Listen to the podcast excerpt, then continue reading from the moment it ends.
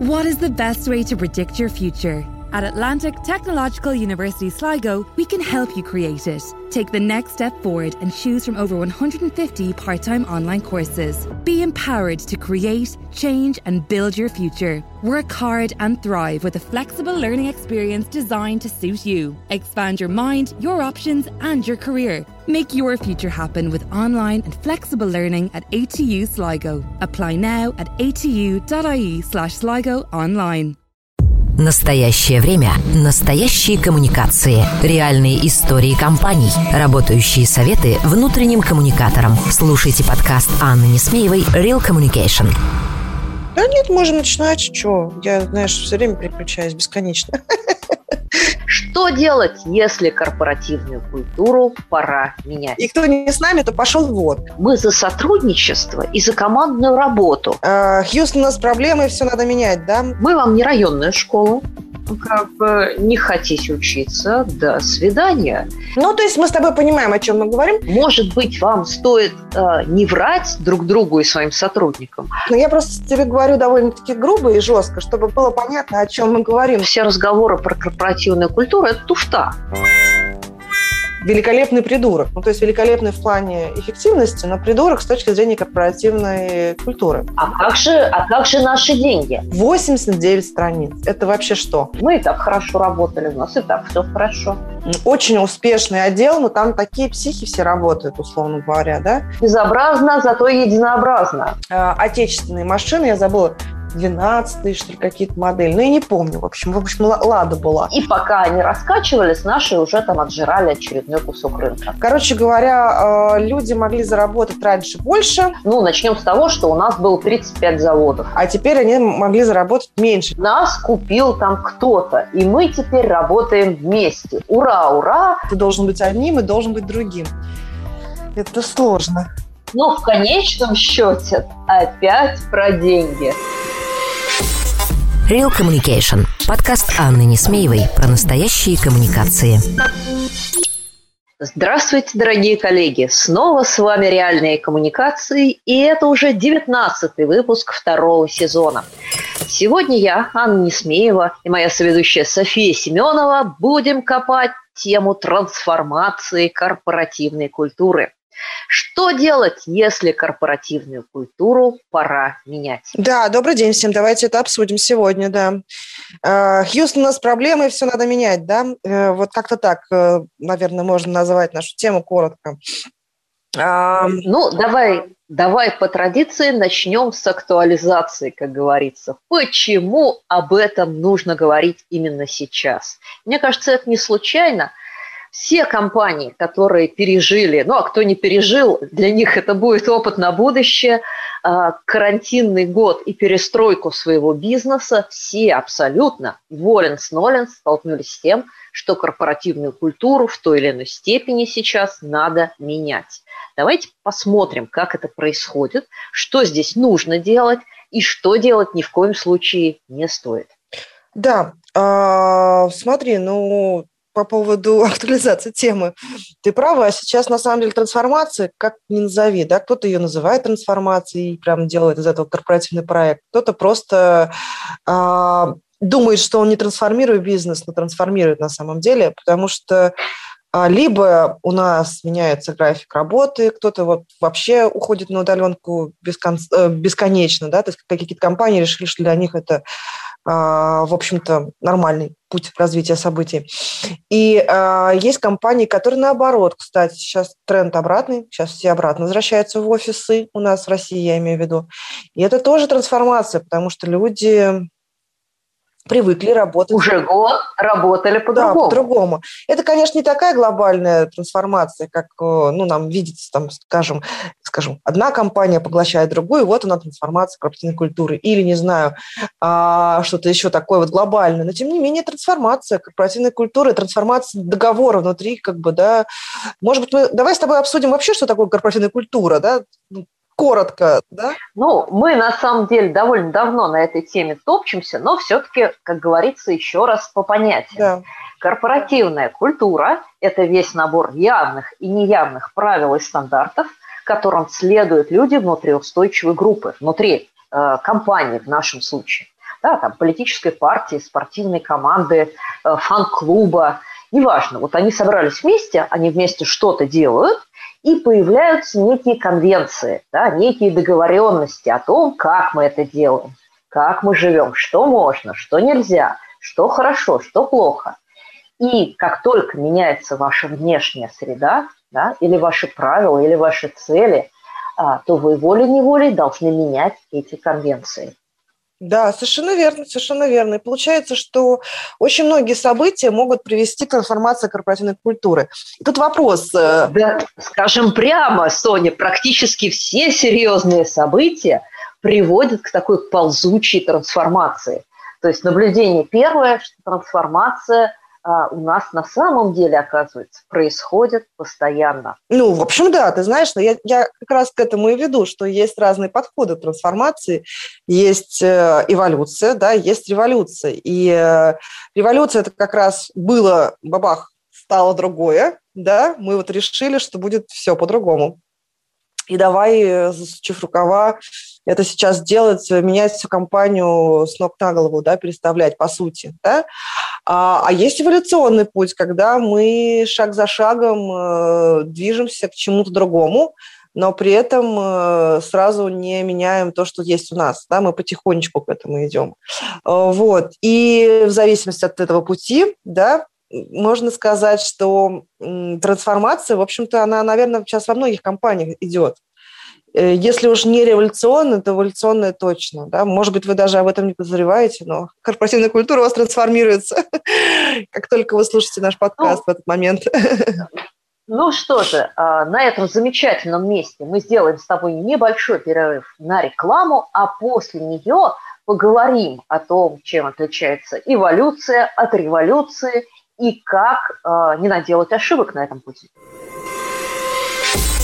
Real Communication. Подкаст Анны Несмеевой про настоящие коммуникации. Партнер подкаста «Школа внутреннего коммуникатора». Если вам интересно узнать, как устроены внутренние коммуникации и как управлять корпоративной культурой, заходите на сайт school-communication.ru. Смотрите наши эфиры, участвуйте в учебных программах, задавайте вопросы и общайтесь. «Школа внутреннего коммуникатора» — это не только ценные курсы, но и 30-40 килограмм легко усвояемых мастер-классов, общение с экспертами и площадка для обмена опытом. Недаром девиз нашего проекта «Практика от практиков». Хорошо. Соня, скажи мне, пожалуйста, ты у нас известный трансформатор, переживала этот процесс неоднократно. А, скажи, пожалуйста, ты больше топишь за что? За эволюционные, за постепенные преобразования или за революционные? И с чем чаще всего вот на практике тебе доводилось сталкиваться? Сложный вопрос, правда сложный, потому что я э, человек по натуре за эволюцию, а не за революцию, да, но с другой стороны... О, да, да, да, 100-500 плюс, потому что лучше, это вот тот случай, когда лучше потихонечку, понемножечку и не дожидаться, когда как бы это как огромный ком снега свалится тебе на голову. Да, но иногда бывают моменты, когда это похоже на революцию, да, и э, это связано, может быть, с бизнесом, это может быть связано с тем, что, например, одна компания съела другую компанию, и они быстро хотят э, избавиться от того, что было в старой компании, ну, чтобы, знаешь, не резать кошку э, там, по частям хвостик. Хвост, да, хвост, не кошку, да. да. Что-то я про кошку бедную заговорила. Хвостик кошки не отрубать по частям, да, а сразу бабах и кошку без хвоста. Э, это очень болезненно, конечно же, да, потому что уходит куча людей, это целая такая история там и финансовая, и морально затратная. Но таким образом ты сразу, в общем, определяешь будущее вот этой объединенной компании, каким образом эта компания дальше будет существовать. Хотя даже в таком случае все равно есть некие эволюционные размывания там, культуры, да, потому что часть людей, которых ты так или иначе оставишь из предыдущей компании, они все равно с собой что-то приносят новое, вот. Но в целом все равно это может быть такой глобальный революционный проект. То есть одна компания съела другую компанию и, по сути, заставляет всю съеденную компанию жить по ее правилам, да, по своим правилам. Ну, хорошо, а, давай, раз уж ты начала с революционного пути, да, недаром у нас что-то такое вот в воздухе веет революционное, давай поговорим о том, как а, выглядит вот такая революция на практике. А потом поговорим о том, как бывает все-таки более мягкий эволюционный вариант. Вот, допустим, мы работаем в какой-то компании внутрикомами или HR, или уж совсем простыми служащими, и к нам прилетает вот такая вот задача. Да? Угу. Вот будут у нас а, мы вот этот проект купили, угу. или там нас купил там кто-то, и мы теперь работаем вместе. Ура, ура! Значит, ну, одним людям говорят, что все здорово, мы стали больше, другим людям говорят, мы получим поддержки, инвестицию, технологии крупной компании. Ну, как бы выпустили вот такой вот радостный э, релиз, а, но тут, с этого ли момента начинается трансформация? Мне почему-то кажется, что она начинается немножко раньше, потому что решения-то ведь вообще принимаются раньше. Ты знаешь, решения действительно принимаются раньше.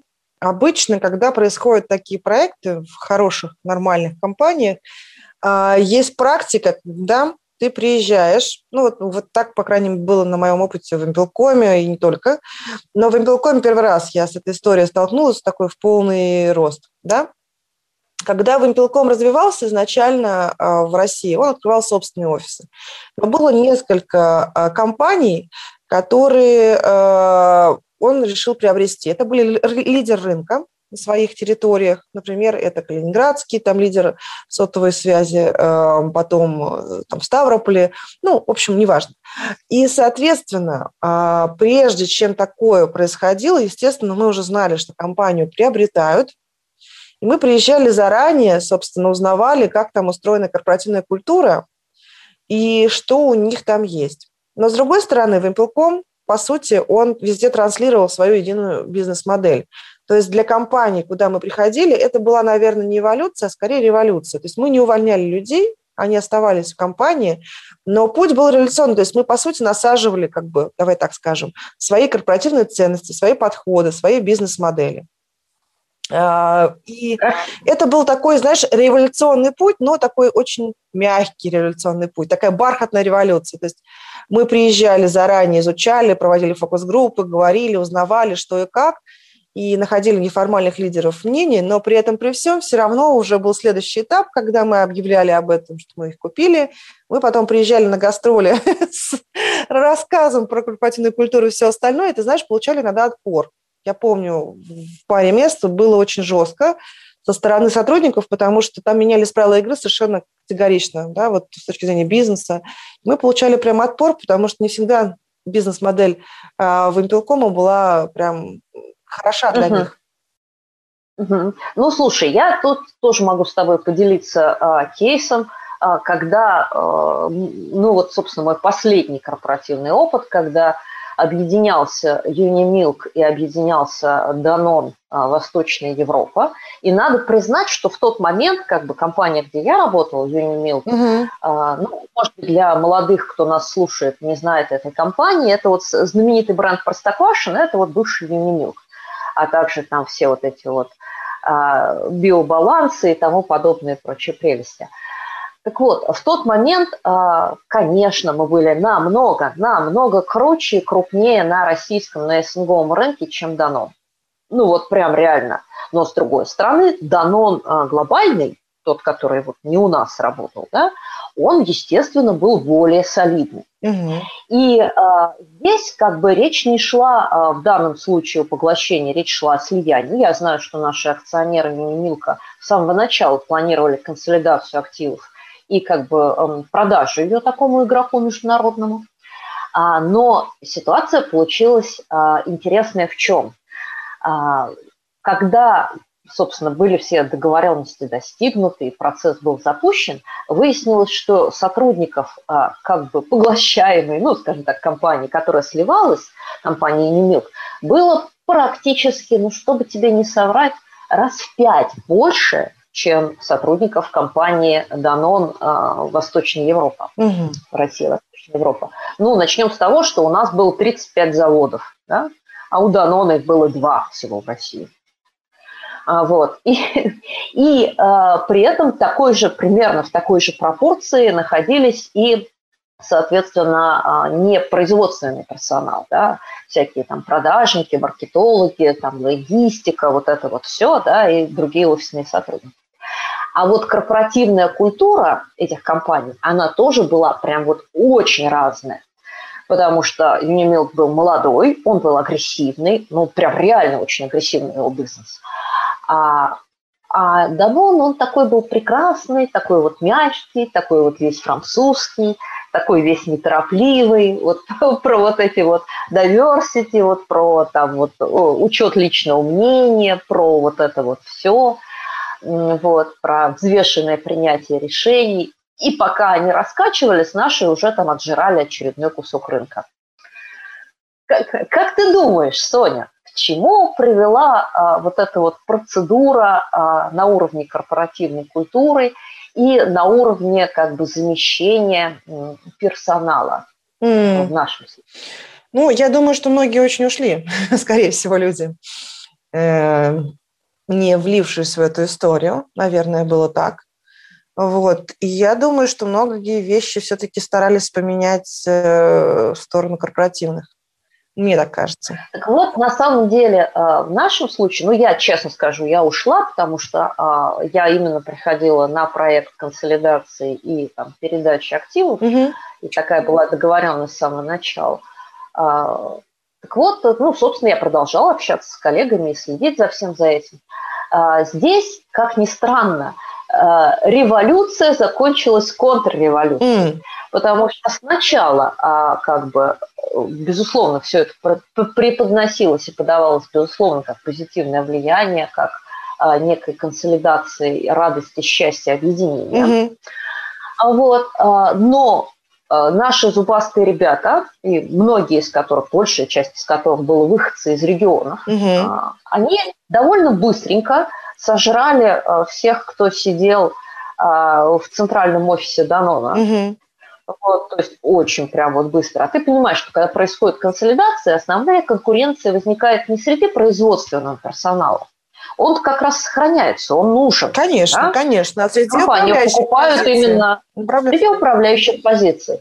Но, как ты понимаешь, э, вот эта вот вся мягкая и расслабленная культура Данона, она как бы не могла вот этого пережить.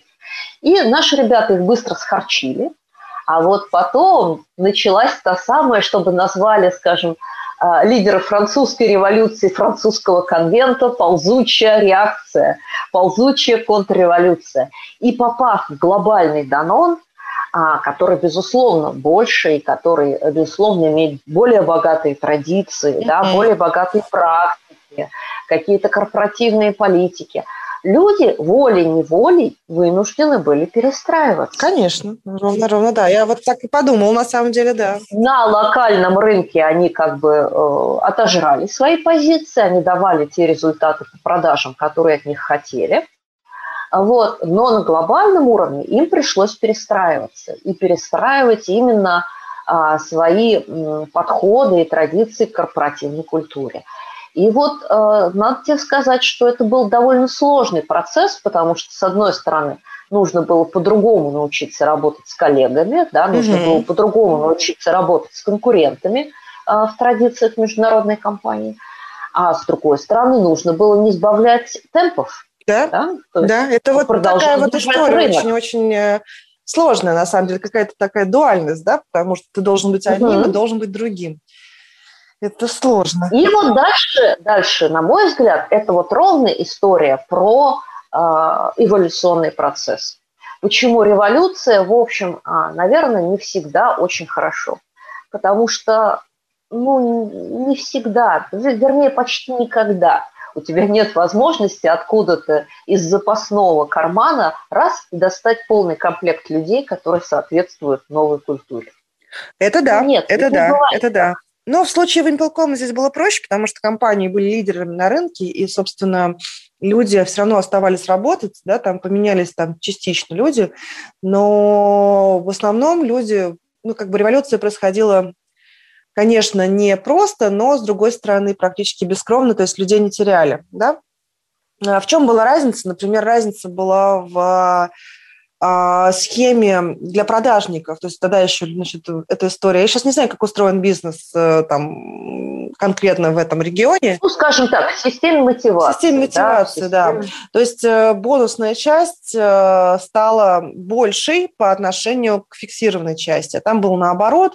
Ну, в общем, короче говоря, люди могли заработать раньше больше, да, чисто теоретически, а теперь они могли заработать меньше чисто теоретически. То есть Э, вот. И плюс еще, что было важно, допустим, для Калининграда, не секрет, что в те года в Калининграде было много иностранных автомобилей. Они стоили гораздо дешевле, чем, скажем, отечественные. А у Вимпелкома для корпоративных машин использовались тогда э, отечественные машины, я забыла, 12 что ли, какие-то модели. Ну, я не помню. В общем, в общем, Лада была.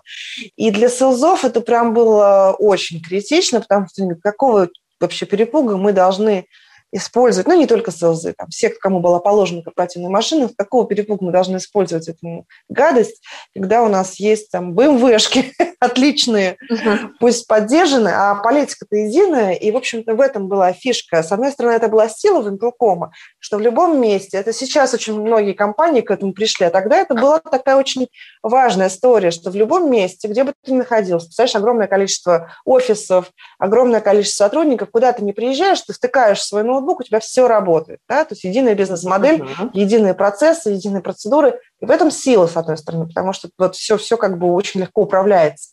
А с другой стороны, сложность, потому что где-то на конкретных региональных рынках гораздо эффективнее было использовать какие-то, знаешь, отклонения от правил, но они были запрещены потом.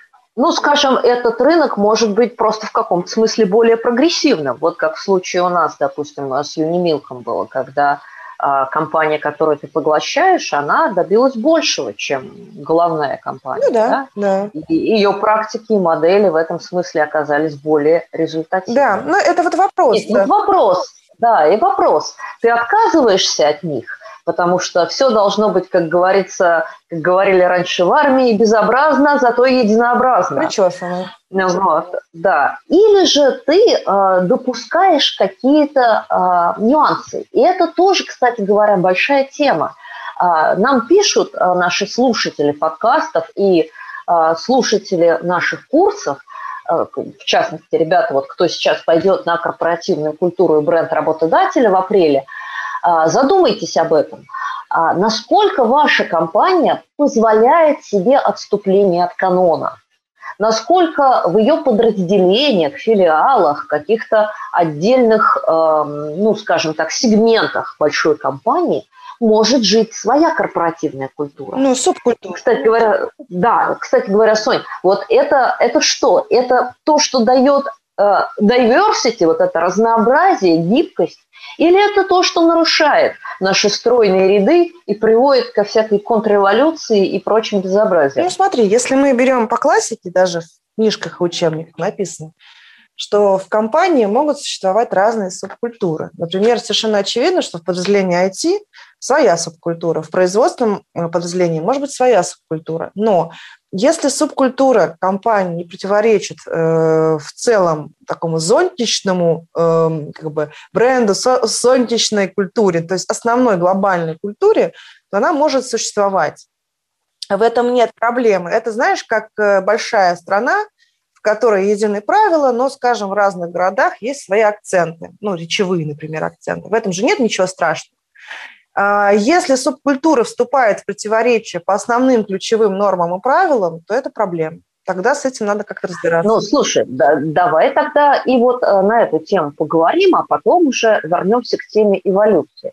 А, вот э, смотри, э, эта проблема ведь встречается на самом деле гораздо чаще, чем тот случай слияния поглощения, который мы только что разбирали ну, не часто вас покупают, или вы кого-то да. покупаете. Да. А в то же время в большой, а, стабильно развивающейся компании есть и появляются всегда а, новые подразделения, новые проекты и, естественно, новые субкультуры.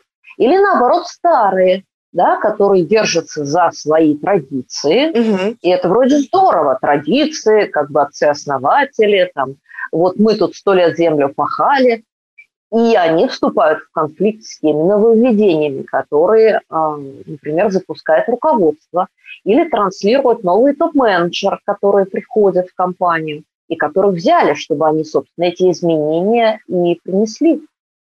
А люди, э, там, старички, например, сидят и говорят, да нет, зачем? Мы, собственно, зачем нам все это? Мы и так хорошо работали, у нас и так все хорошо.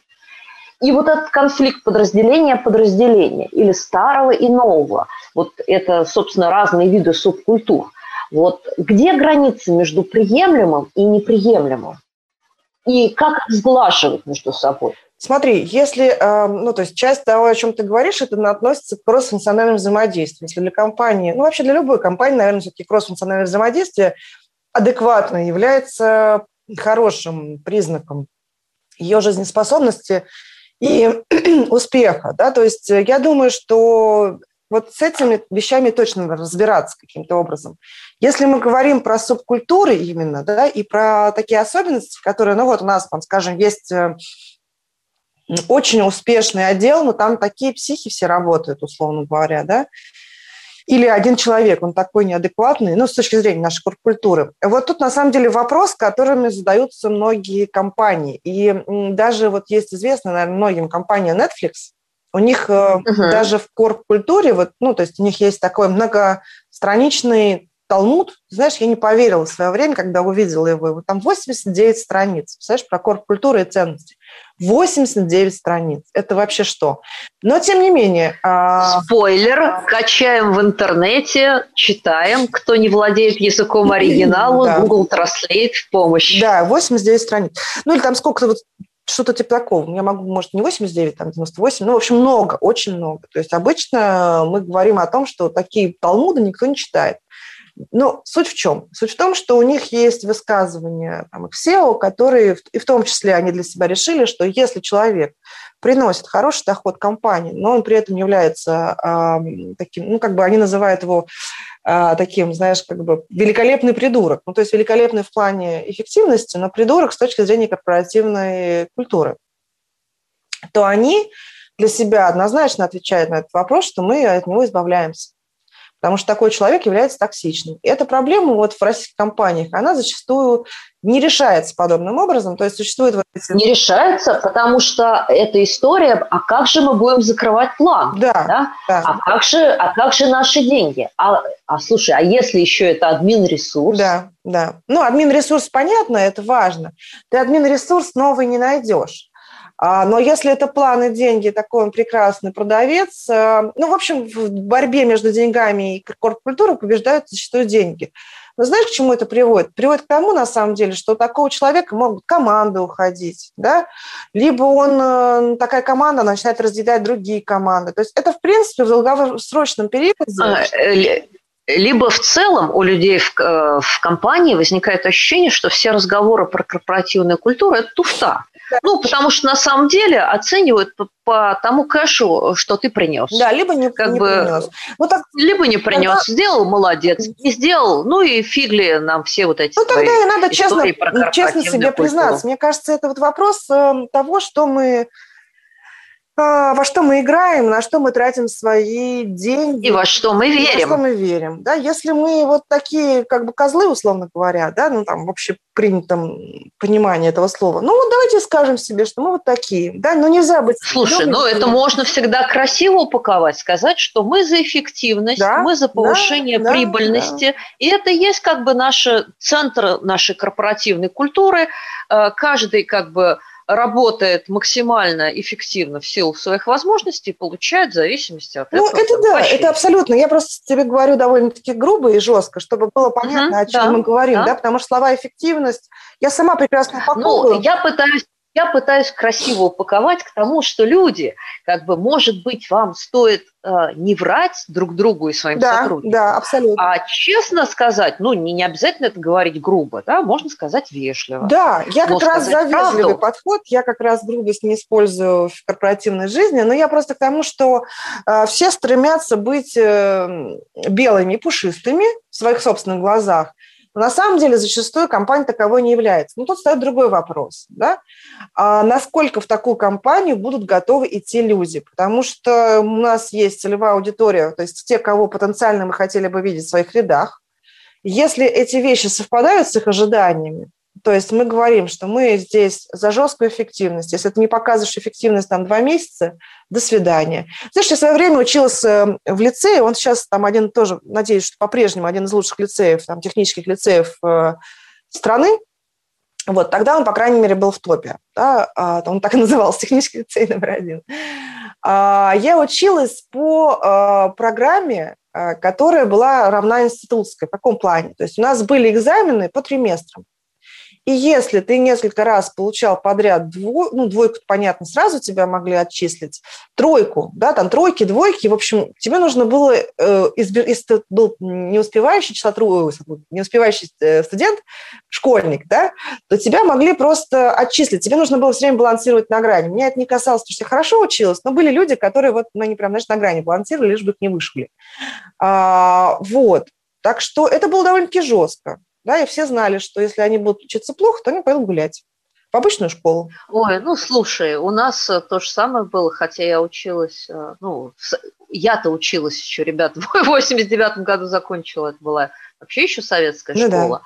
а потом, потом она превратилась э, в знаменитую гимназию 15-14, но там было все то же самое. Нам говорили так, мы вам не районная школа, угу, угу. как бы не хотите учиться, до свидания и у нас были четвертные, ну не триместры, у нас были четвертные контрольные угу. по основным профилям и как бы и педсоветы по их результатам.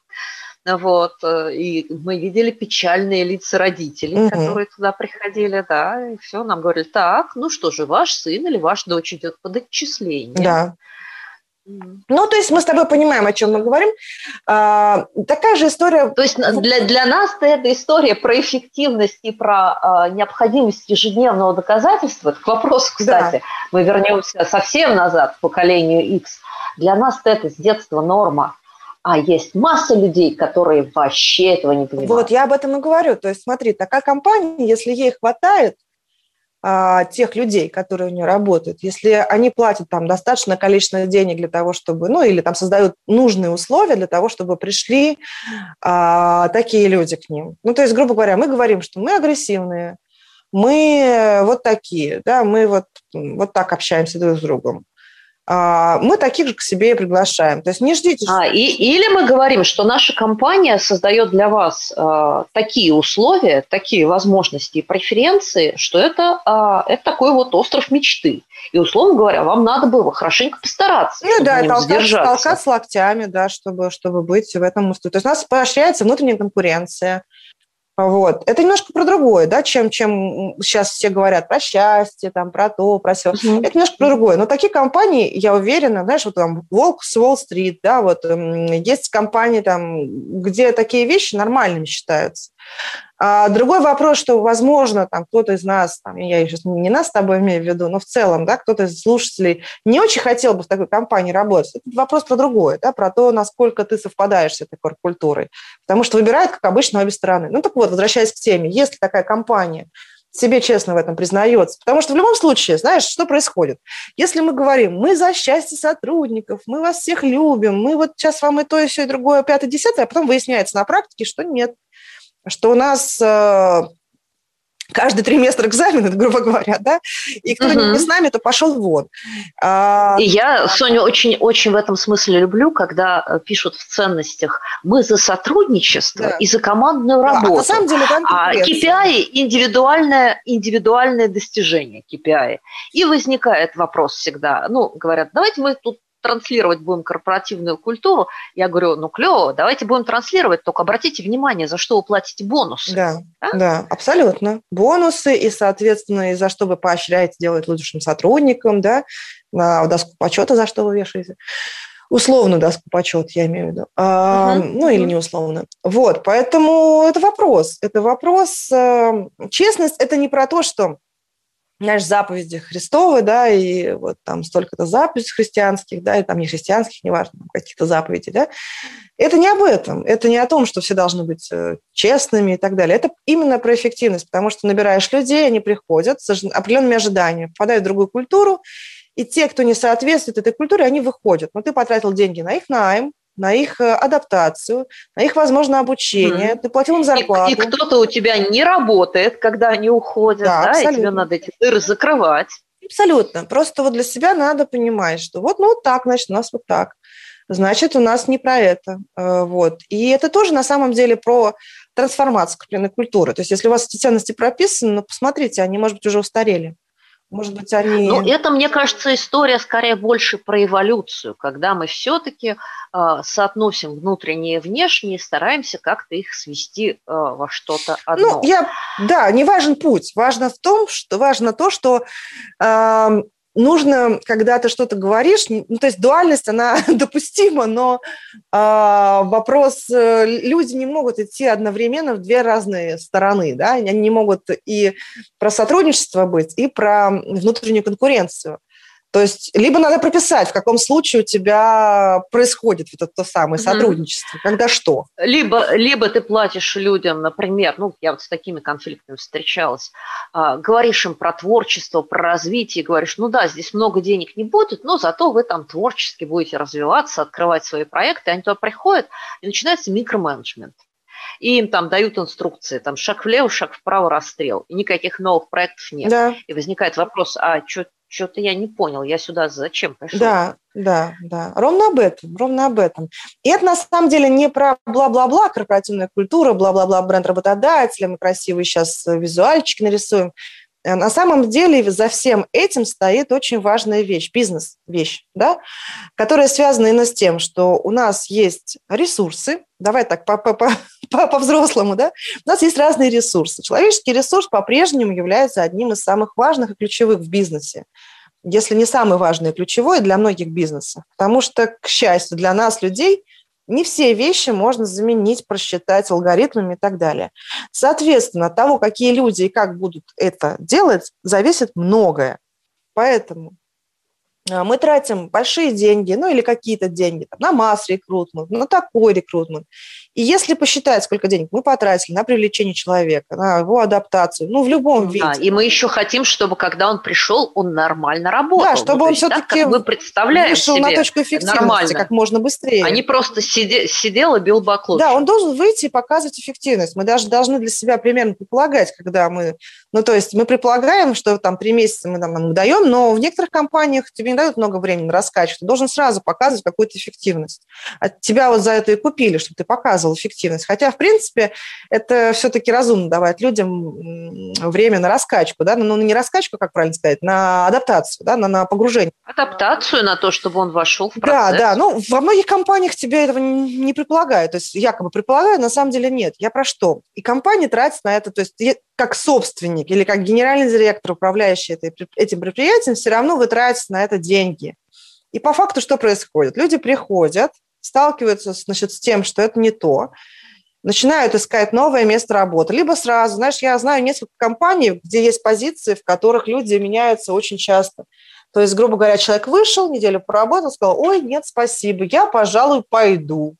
И запускается новый процесс найма. Хорошо, если это, допустим, человек был найден эм, рекрутинговой компанией, которая, можно сказать, ну давайте вот как бы замену вместо того, что вот вы провели, вот давайте быстро ищите замену. Но пока не ищут эту замену. Кто-то должен выполнять эти обязанности далеко не всегда этот человек может это делать качественно, да, на том уровне, которым вы хотите. А у него еще своя работа Безусловно, есть. да, вот. И вопрос эффективности здесь проседает. Ну, окей, нашли человека, опять все то же самое, понимаешь?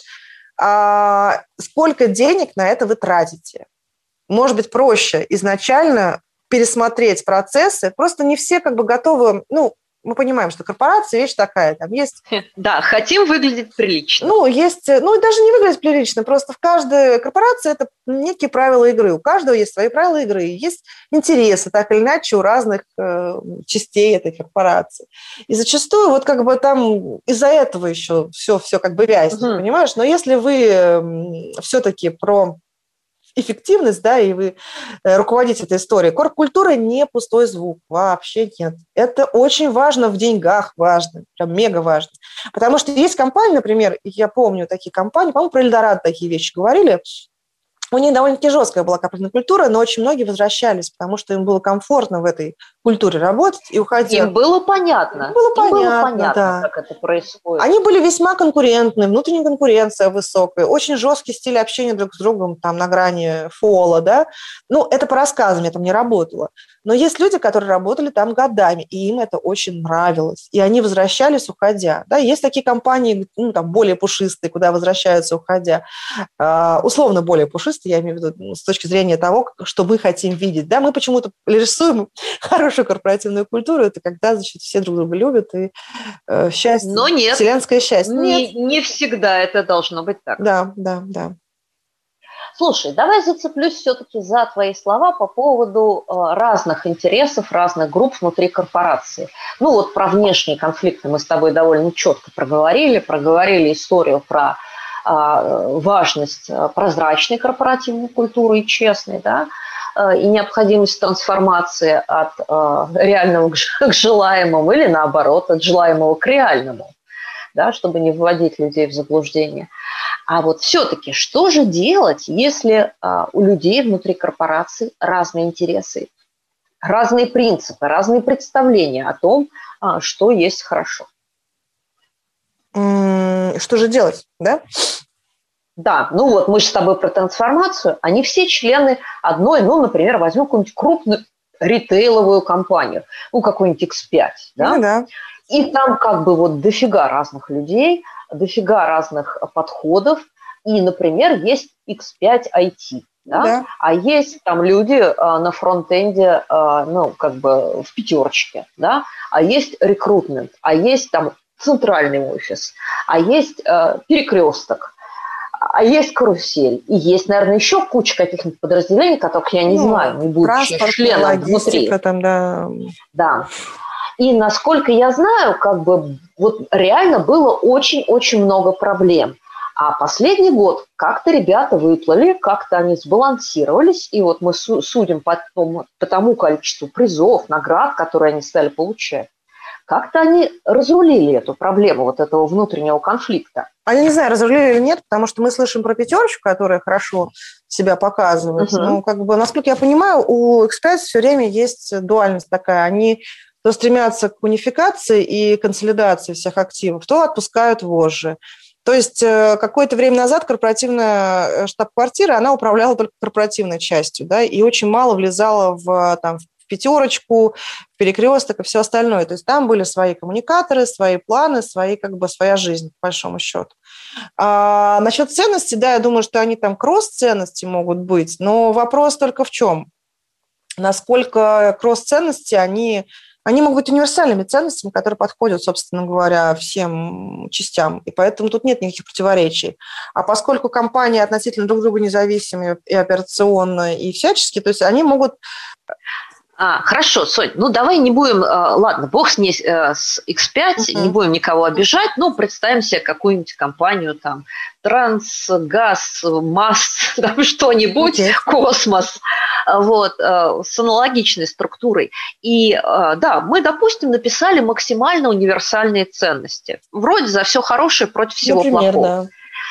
Они вроде бы подходят всем. Э, но люди, которые продают там, я не знаю, полеты на МКС там или какие-нибудь спутники западным людям, они ведут себя так, а люди, которые там, э, я не знаю, там плиты на космодроме кладут или гайки где-нибудь крутят, они, э, вообще-то говоря, по-другому совсем работают. А люди, которые госконтракты выбивают на все на это, да, и там деньги, они по-третьему работают. Спросишь ли ты их, ну, плохие ли это ценности? Они скажут, да нет, ну, в общем, нормальные такие, ну, вот как бы все, все за все хорошее против всего плохого. Но если мы говорим, что корпоративная культура – это набор правил и стандартов, как люди себя ведут, реально, на практике, угу. то вот эти три группы, они будут вести себя совершенно по-разному. Слушай, ну они... Потому что они в разной среде. Так это они же не проблема, бы... понимаешь? Это же не проблема. Смотри, а что такое ценность, по большому счету, в глобальной компании? Ты действительно можешь э, вести себя по-разному, ну, то есть где-то там ты даешь больше тепла и больше улыбок, где ты даешь меньше тепла и меньше улыбок, условно говоря, да? Но тут что важно? Важно, что по базовым понятиям, вне зависимости от того, где существует эта организация, вы договорились, иначе потом у тебя будут корпоративные скандалы. Например, если ты говоришь, мы вообще против взяточниц. Мы вообще да, да, да. против. Да, да, да. И очень... А у тебя госконтракты, которые надо выигрывать. Да дело даже не в госконтрактах, а дело, вот, допустим, Mercedes-Benz же, у них там тоже были скандалы на эту тему. А что банки, Безусловно. банки, которые вот повалились, э, банки, после чего случился экономический кризис, там Lehman Brothers, все остальные. Угу. Помнишь, там какие были тоже истории, связанные с тем, что не стоило да, так себя по вести? поводу э, всяких, всяких э, заносов, выносов. Ну и в целом, что не стоило бы себя так, может быть, вести бы, да. А вопрос в другом. Ну, это как бы частности, да, это вот частные примеры какие-то, или, допустим, экологические какие-то вопросы, когда там что-то происходит. Как компания себя ведет в этой ситуации, как она на это реагирует? Потому что случиться может быть всякое, и от как бы кризисов не застрахован никто. Да, и компания там Shell, да, у кого там был разлив нефти огромный, у Shell, по-моему, да, или у кого там Shell, по-моему, Shell, мексиканском. Да, разве не у Shell в Мексиканском заливе там что-то вылилось огромное количество Нет, какая-то американская, американская компания какая-то. А, я забыла а... просто название компании. Вот, в общем, мы с тобой здесь профаны. Был Вопрос да, просто, насколько я не анализировала что это. Да, что-то там разлилось и был коммуникаторы, не анализировала это как там специалист по культуре, да я могу сказать, что в зависимости от того, то есть это может случиться, если у тебя э, есть производство, могут быть несчастные случаи на производстве, могут быть в любой компании, но это правда, потому что есть человеческий фактор. И ты можешь столько раз говорить человеку, что, допустим, не стоит приносить. Ну, знаешь, что там бывают идиотские совершенно случаи, когда человек берет, приливает в бутылку из колы, из-под колы, это вот на одном из производств, где я работала давным-давно, а, вот как бы переливает туда какую-то жидкость ненужную для выпивания и оставляет на рабочем месте, понимаешь? И как бы что вот он делает? Но это к вопросу про человеческий фактор. Э, потом он, не дай бог, выпивает, и, в общем, что с ним может произойти, в том числе. Да? Э, вот. Ладно, это частности. Вопрос про что? Про то, что как компания на это реагирует. Вот как компания на это реагирует, как она себя ведет в кризисе, как она ведет себя в нормальных условиях. Э, есть какие-то общие правила, которые применимы для всех. Должны быть. Тогда у тебя не будет вот этого непонятного лоскутного одеяла вместо корпоративной культуры, тогда у тебя управляемость компании выше, когда ты понимаешь, что у тебя для всех единые прозрачные правила. Это возможно сделать, и так многие компании живут. Да, есть же компания, та же там, Ikea, которая... Там у них был скандал на тему э, денег э, в э, Московской области. Помнишь, они за участок бились, бились. Так они же не стали ничего давать, сделать. Они всегда такие, понимаешь? Они не меняют свою позицию относительно Москва, это там, не знаю, Улан-Удэ или там Папуа-Новая Гвинея, они вот так себя ведут, даже если не проигрывают в бизнесе. Для них это важнее потому что некая консистенция, так называемая, да, они везде это транслируют. У них есть другие заморочки, которые нам, возможно, бы не понравились, как сотрудникам российского офиса, потому что это экономия на всем, это не каких-то бизнес-классов, даже в хорошие времена так было, но они так себя везде ведут, да, вот даже вот их основатель, этот Ивар, Ивар, я забыл, как его зовут, он тоже на всем экономил. Ну, собственно, от этого, наверное, от него-то и пошла вся эта тотальная глобальная экономия, и, вот, и, собственно, вся бизнес-модель такая. И в этом нет сложности. Ты понимаешь, что вне зависимости от того, где ты находишься, ты в этой компании работаешь. Не работаешь где-то в чем-то непонятном, понимаешь? Но многие западные компании, международные, транснациональные, у них вот такого единства нет. И это проблема. Проблема потенциально может взорваться. Хорошо, Соня, давай, давай я тогда задам себе вопрос по-другому. А если мы посмотрим снизу, ведь у нас в стране есть множество филиалов или аффилированных угу. компаний, международных угу. вот этих угу. групп, да, огромных транснациональных компаний.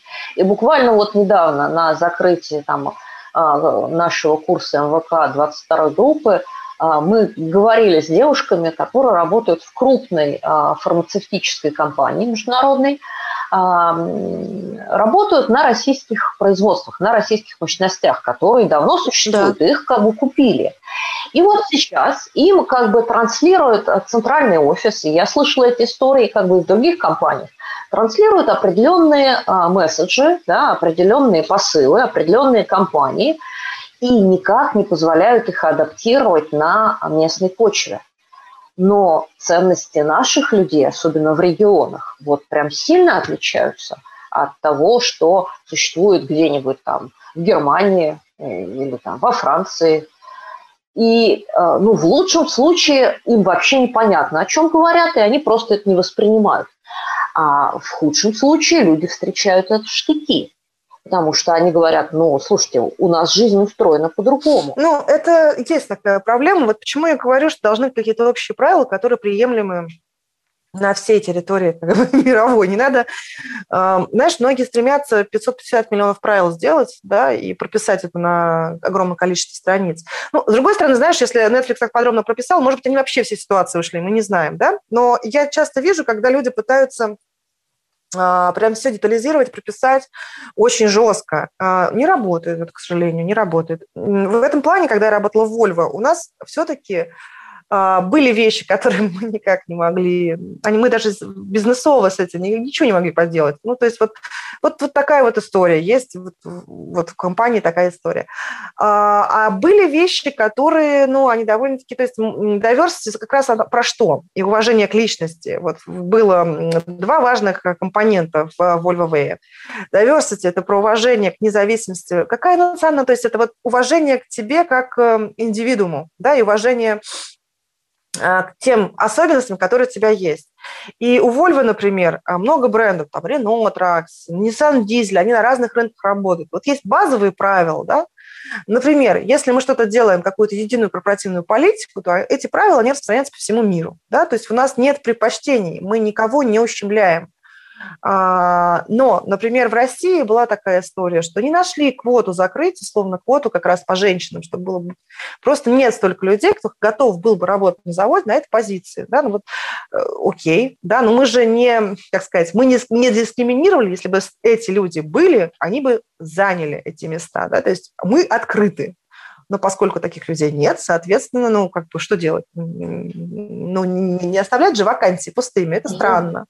Значит, в другой области мы э, увеличим процент, да, то есть логичный подход, к логичный, обдуманный подход с уважением к локальным э, к локальным особенностям. Вот про что я. А есть корпорации, которым плевать. Да, мы главные, мы классные, мы несем как бы свою культуру везде, нам наплевать. Вопрос еще, знаешь, к чему относится? Насколько значим а, бизнес? А, это вообще вот как раз про политические какие-то внутренние политические игры внутри корпорации.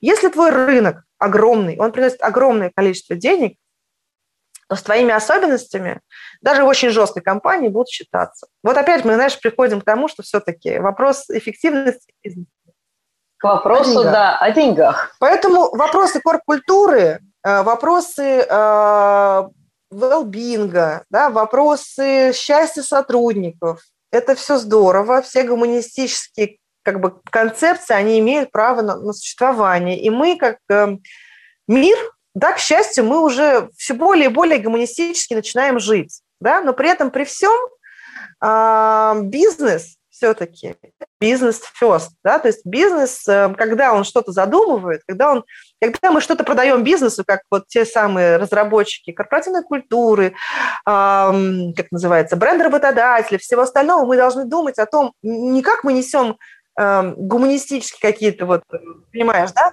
ну, свет да, да, счастье, да. а мы должны счастья. думать, кто наша целевая аудитория, как эта целевая аудитория будет показывать эффективность с точки зрения бизнеса и с точки зрения общества. Ну, общество – это что я имею в виду? Сейчас же э, во многих странах э, важны какие-то вещи, такие социальные, например, да, благотворительные истории. Но они изначально тоже появились. Почему? Потому что государство, общество давало преференции благотворителям. То есть становилось модно быть благотворителем.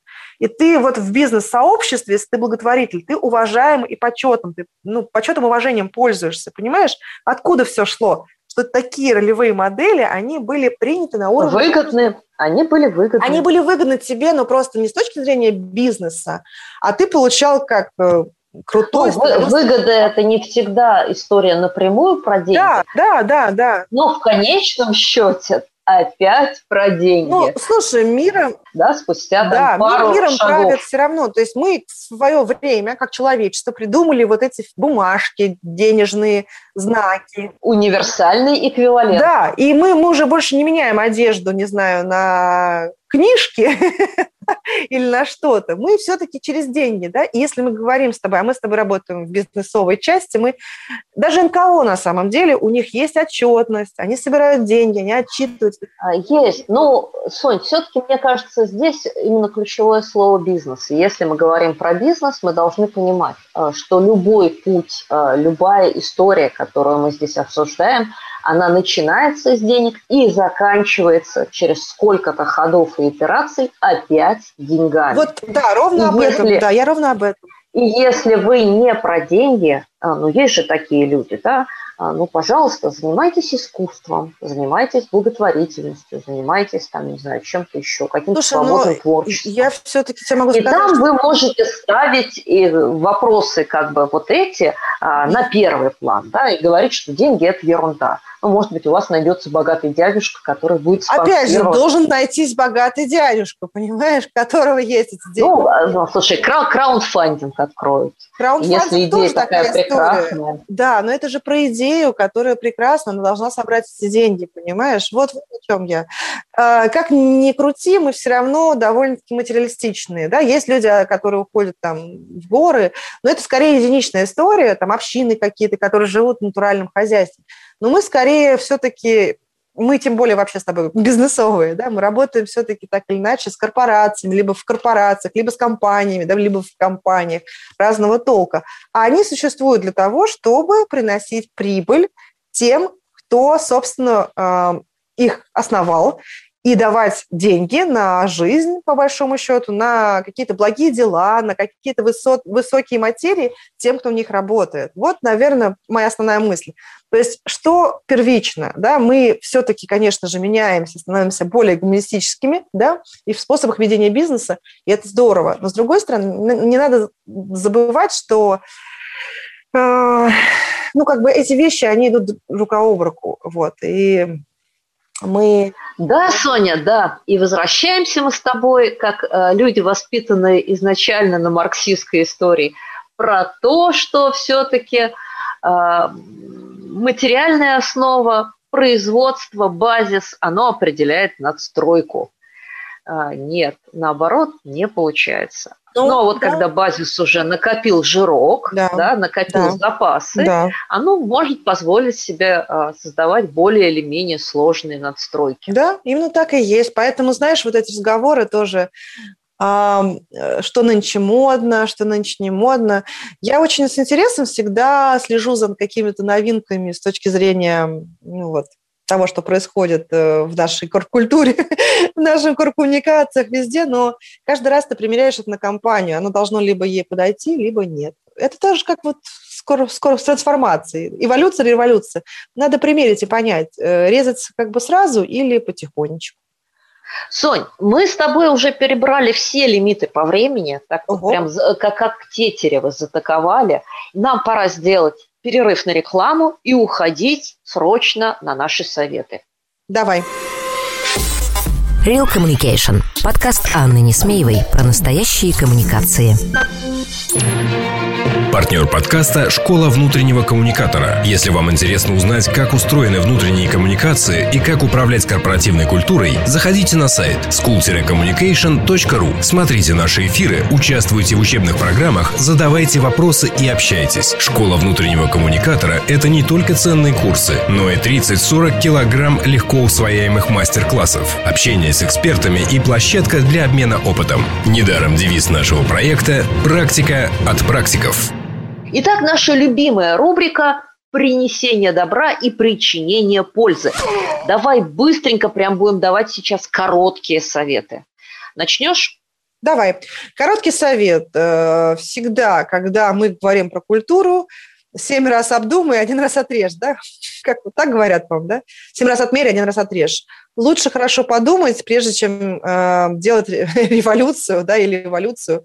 Нужно всегда примерить э, на, на, на, как бы на вашу компанию все, все современные подходы. А мой совет будет э, в пандан. помни о деньгах. С да. них все начинается, ими все заканчивается, и никакие мероприятия про корпоративную культуру не должны мешать получать в вашей компании те самые прибыли и дивиденды, которые планировались. Да, и у меня совет, знаешь, второй будет по поводу топов, да. А, ни один проект корпкультуры не взлетит, если а, там, трансформации, да, если ваш самый главный руководитель или ваш топ-менеджмент, там, не знаю, сколько их людей, а, совершенно про другое. Вот, нужно четко соотносить эти две вещи и понимать, что успех любого такого трансформационного проекта зависит от поддержки первого лица. Я подхвачу э, твой тезис, но с другой стороны. Э, когда у вас конфликт между корп-культурой, э, топ-менеджмента и производственного фронт-персонала, э, четко определите, кто в вашу компанию приносит деньги. Если это топ-менеджмент, то ну нафиг заменяйте линейный персонал. А, а если вы понимаете, что а, кэш генерит именно люди, которые сидят на земле, то тогда сделайте внушение топ-менеджменту, что, ребята, а, так земляника не растет. Да? И мы с вами должны работать с теми ценностями и понятиями, которые есть у людей, зарабатывающих деньги. Абсолютно верно. И, наверное, мой последний, да, еще остался совет, эм, быстрый совет, быстрый совет. Все-таки корп-культура, трансформация, то есть не, нельзя насаживать что-то прям сверху, как панам на человека, надевать и ожидать, что он будет этому рад и этому будет э, следовать. Да? Поэтому все-таки вот слово внедрение, там, трансформация, вот это все про что? Про то, что вы все-таки учитываете мнение двух сторон. Одно и другое. Да? Вот как Аня сказала, что если те, кто приносит бизнес, там, вот этих как бы уволим или этих э, как-то этим нушим, вне зависимости от этих крайних э, исходов, да, нужно все равно услышать мнение и тех, и других, и учесть мнение тех и других, и вовлечь и тех, и других в процесс. Иначе это все тоже пустой звук. Да? Развесили что-то на стенах новое, mm-hmm. ну ладно, почитаю. Ну, хорошо, ладно, я поддержу тебя, ты все-таки из меня такого монстра ты не делай. Нет, не а, делаю, я как раз... Я, я в целом за эволюцию против революции потому что э, ценности – это вообще базовая штука, да, правила и стандарты, в котором мы живем, э, тоже менять очень тяжело, мы привыкаем к ним. Э, поэтому я, честно говоря, не верю в революцию корпоративной культуры, если буквально вы там всех нафиг не уволили. Если же вы работаете с действующим персоналом, то надо понимать, что вам потребуются месяцы, а то и годы, чтобы изменить установки корпоративной культуры. Двигайтесь постепенно, шаг за шагом, эволюционно и подкрепляйте ваши изменения чем? Системой мотивации. Абсолютно верно, поддержу. Да. А когда внедряем весь комплекс коммуникации, используем, вовлекаем, мотивируем и так далее, тоже в этом всем, да. А потом, когда внедрили, надо поддерживать. И тут вопрос про мотивацию, про то, готовы ли мы расставаться с теми, кто этому не соответствует, ну и так далее. Ну что же, мы сегодня с тобой вот такие были прям солидарные, такие прям эм, позитивные. в 17 году. Да. Да, э, ну, на этой прекрасной ноте дозволенное время у нас истекло, и мы прощаемся с вами и ждем по-прежнему ваших вопросов, предложений с темами, предложений с героями на нашу почту подкаст собака insidepr.ru или в Телеграм «Собака Несмеева». Да, пишите, будем рады ответить э, или сделать передачу на какую-то интересную тему. Ну и, конечно же, все-все-все немедленно идут на наш Sony курс «Корпоративная культура и бренд работодателя», который стартует уже 5 апреля. Да, осталось совсем немного мест, насколько я понимаю, если вообще они остались еще. Остались, да, ведь? Ну, чуть-чуть. Самая-самая малость для наших подписчиков. Хорошо. Ну, в общем, успевайте. И до встречи в следующих эфирах. Ну что, пока-пока. Будем а, ждать вас в следующем эфире через неделю. А на сегодня на этом все. Это была я, Анна Несмеева и... А, твоя соведущая София Семенова. До новых встреч. До новых встреч. Это был очередной выпуск «Реальных коммуникаций». И я, Анна Несмеева. Слушайте нас на любой подкаст-площадке Яндекс Музыка, Кастбокс, Спрекерс, Apple Подкаст, ВКонтакте или Google. Словом, там, где вам нравится. А главное, оставляйте нам лайки и пишите, пишите комментарии, потому что этот подкаст для вас и о вас. До встречи! Become a chartered accountant and transform your career. Our globally recognized professional qualification enables you to make a real difference, giving you the business leadership skills and expertise to build a tomorrow you want. Take the flexible route and study online while you work. Sign up today at charteredaccountants.ie.